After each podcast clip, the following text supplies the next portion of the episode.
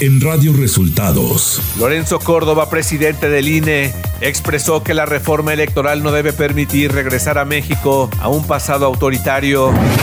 Marco Cortés lanza un llamado a miembros de la sociedad civil para que asistan a la marcha en defensa del INE el 13 de noviembre.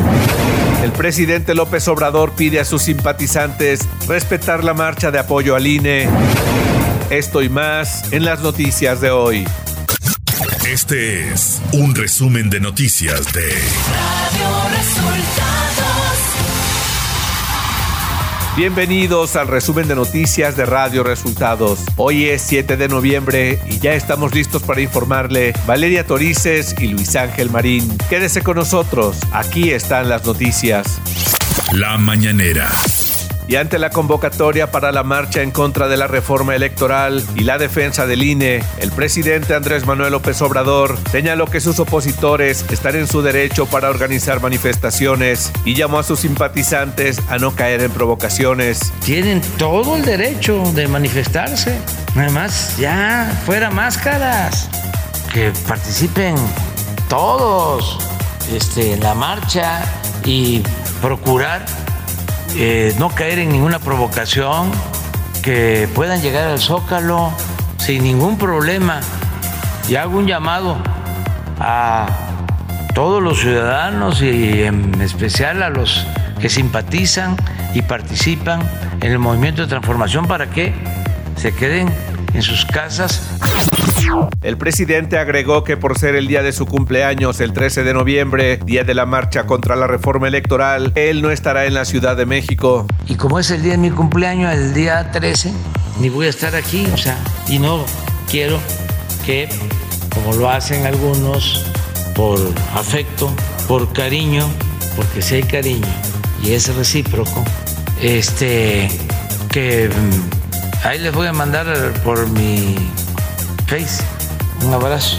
Este, voy a pasarle en Palenque. El presidente reprochó que legisladores en Guanajuato hayan rechazado la reforma para ampliar la presencia de las Fuerzas Armadas en tareas de seguridad hasta 2028. Es lo que sucedió eh, recientemente en Guanajuato. Es uno de los estados con más violencia y hasta ahora es el único. Van a haber otros seguramente.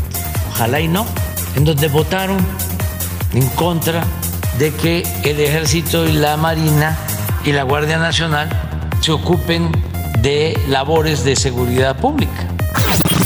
Andrés Manuel López Obrador se pronunció a favor de la propuesta del presidente de la Corte, ministro Arturo Saldívar, sobre un protocolo nacional para investigar feminicidios. Sí, yo estoy de acuerdo con lo que plantea el ministro Saldívar. Eh, coincido con él en esto y en el caso de Morelos se está haciendo la investigación de este feminicidio. Radio Resultados Nacional.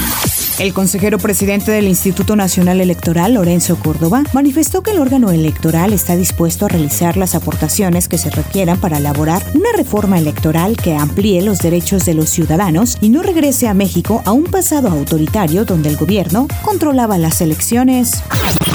El líder del Partido Acción Nacional, Marco Cortés, lanzó un llamado a la sociedad civil, a la iniciativa privada, a estudiantes, amas de casa y trabajadores para que asistan a la marcha desde el Ángel de la Independencia en defensa del INE. A través de sus redes sociales, el dirigente partidista adelantó que el panismo cerrará filas en defensa de la libertad, la democracia, el INE y los tribunales electorales.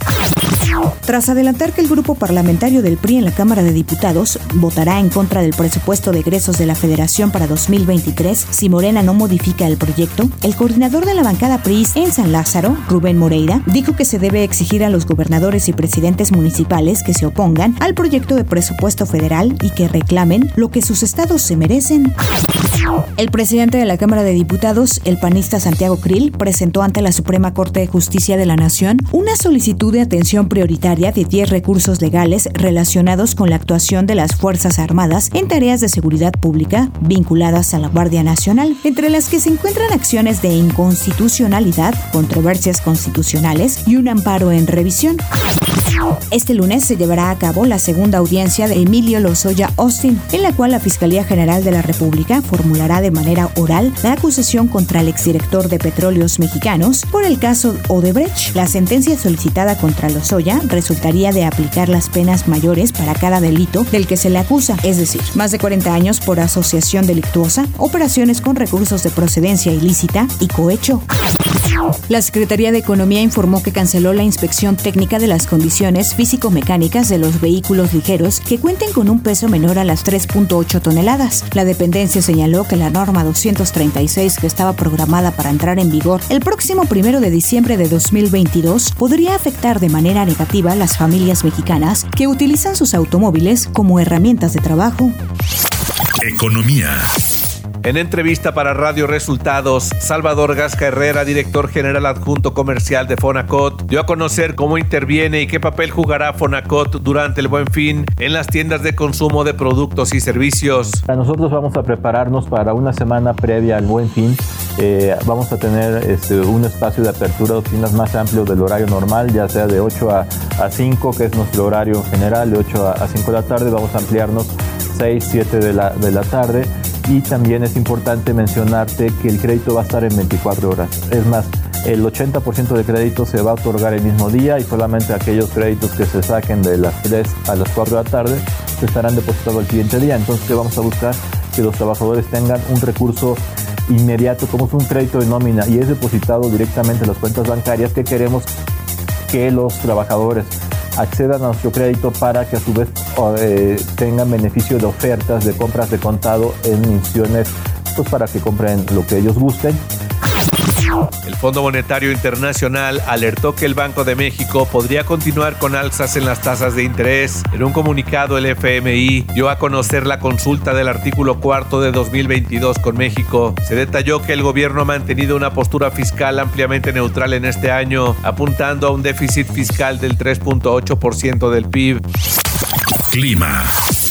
El frente número 7 se extenderá con características de estacionario sobre el noroeste del país, ocasionando chubascos y descargas eléctricas en Tamaulipas. Por otra parte, un canal de baja presión se extenderá sobre el suroeste del Golfo de México y producirá chubascos y lluvias fuertes sobre el oriente, sur y sureste del país, así como en la península de Yucatán, con lluvias puntuales muy fuertes en Veracruz, Tabasco y Chiapas. Las lluvias podrán estar acompañadas de descargas eléctricas, fuertes rachas de viento y posible caída de granizo en zonas de tormentas, además de que podrían incrementar los niveles de ríos y arroyos y ocasionar deslaves e inundaciones. Ciudad de México. La Fiscalía General de Justicia de la Ciudad de México contradijo la teoría de la Fiscalía de Morelos, que había desechado la teoría de feminicidio en la muerte de Ariadna Fernanda López Díaz, joven cuyo cuerpo fue localizado en Tepoztlán. La Fiscalía de Morelos apuntó que la muerte se debió a una broncoaspiración. En una nueva necropsia, la Fiscalía Capitalina, en una nueva necropsia, la Fiscalía General de Justicia de la Ciudad de México determinó que el cuerpo de Ariadna Fernanda presentaba diversas lesiones por golpes, por lo que determinó que el motivo de la muerte fue un trauma múltiple. Por la muerte de Ariadna, la fiscalía informó la detención de Vanessa N., mientras que Rautel N., señalado también por su presunta participación en el feminicidio, se entregó a las autoridades de Nuevo León este lunes. Información de los estados. Durante su visita al estado de Sinaloa, la jefa de gobierno de la Ciudad de México, Claudia Sheinbaum, ofreció la conferencia magistral Políticas exitosas de gobierno frente a 5.000 personas en la Universidad Autónoma de Sinaloa. Ahí Sheinbaum resumió algunos de sus proyectos más importantes en la capital, como seguridad, innovación tecnológica, movilidad, educación y bienestar. Un total de siete militares perdieron la vida y uno más resultó herido luego de que una tanqueta de la Secretaría de la Defensa Nacional se impactara contra un camión de carga en la carretera Soto La Marina Reynosa, confirmó la Fiscalía de Tamaulipas. Al menos una docena de estudiantes de la BUAP, Benemérita Universidad Autónoma de Puebla, se intoxicaron tras tomar alcohol presuntamente adulterado en una fiesta de Halloween. En redes sociales circulan videos en los que se aprecia a los alumnos tirados en el suelo, algunos inconscientes y otros vomitando a causa de la intoxicación.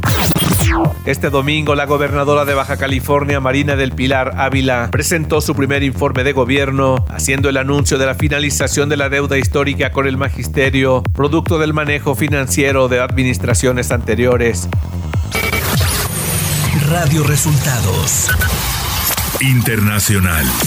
El gobierno de Irán reconoció por primera vez el sábado que envió un número limitado de drones a Rusia en los meses previos al inicio de su invasión a Ucrania. La declaración del ministro de Relaciones Exteriores de Irán, Hossein Amir Abdollahian, se produce después de que Teherán negara en varias oportunidades haber suministrado armas a Rusia para usar en Ucrania, diciendo que no lo ha hecho ni lo hará. El ministro de Relaciones Exteriores no dijo si los drones que suministraron a Moscú eran del tipo que llevan explosivos.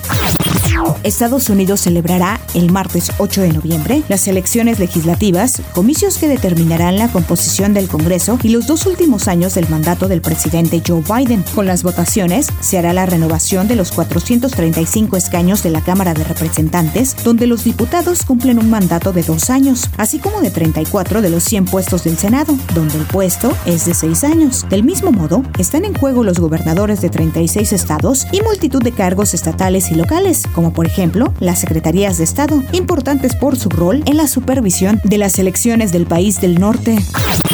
La Conferencia de las Naciones Unidas sobre el Cambio Climático 2022, la COP27, inició este domingo con la presencia de delegados de casi 200 países. En la agencia de la conferencia de este año se incluyó por primera vez los crecientes daños relacionados con el calentamiento global. Durante más de una década, las naciones ricas han rechazado discutir oficialmente sobre lo que se conoce como pérdidas y daños. Tecnología.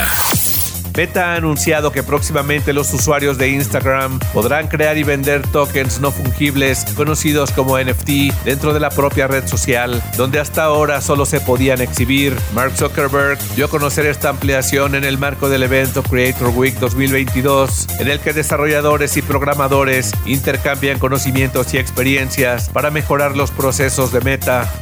Espectáculos. Nick Carter se despidió de su hermano menor Aaron Carter luego de que se confirmara su muerte este sábado a los 34 años de edad. Nick Carter dijo en su cuenta oficial de Instagram que si bien tuvo una relación complicada con Aaron, su corazón se rompió y que su amor por él nunca se desvaneció. Asimismo, señaló en su mensaje que la culpa de la muerte de su hermano fue de las adicciones y de los problemas relacionados con la salud mental. A veces queremos culpar a alguien o algo por una pérdida, pero la verdad es que las adicciones y las mentales son el verdadero villano aquí. Extrañaré a mi hermano más de lo que nadie sabrá jamás, publicó Nick Carter en su cuenta de Instagram. Deportes. Los Astros de Houston ganaron este sábado su segundo título de la Serie Mundial al derrotar a los Phillies de Filadelfia cuatro carreras a uno en el juego 6 en el Minute Maid Park. El equipo de Los Ángeles FC de Carlos Vela derrotó en la tanda de penales al Philadelphia Union, llevándose así el campeonato de la MLS por primera vez en su historia. Este domingo el quarterback de los Tampa Bay Buccaneers, Tom Brady, estableció una nueva marca histórica en la NFL al alcanzar las 100.000 yardas aéreas totales en su carrera. Y en la buena noticia de este día, para reducir el número de suicidios, Suecia organizó la primera ambulancia psiquiátrica del mundo. Y hasta aquí las noticias en el resumen de Radio Resultados. Hemos informado para ustedes Valeria Torices y Luis Ángel Marín. Que tengan un excelente inicio de semana.